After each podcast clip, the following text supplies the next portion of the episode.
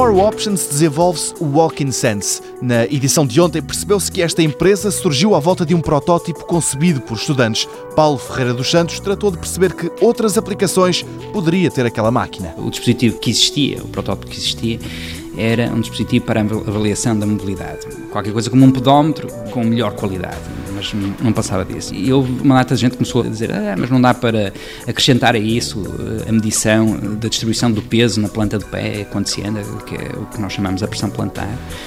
Se fosse assim, poderia ter, por exemplo, aplicações numa doença que se chama pé diabético. Cedo percebeu que o pé diabético afeta muitas pessoas que sofrem dessa doença. Começam por ter deformações ósseas e alteram a distribuição do peso na planta do pé e depois fazem umas coisas que são as úlceras, fazem feridas.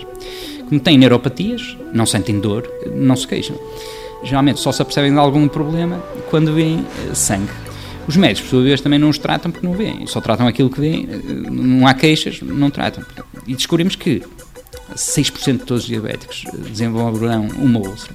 O custo de tratamento de uma úlcera é caríssimo, neste momento rolando à volta, em média, os 10 mil euros, porque eles depois também têm dificuldades de cicatrização. No limite, o pé diabético pode levar à amputação. Para o evitar, os médicos receitam uma palmilha especial. Paulo Ferreira dos Santos percebeu que tinha aqui um mercado para o seu protótipo, mas teve de o melhorar.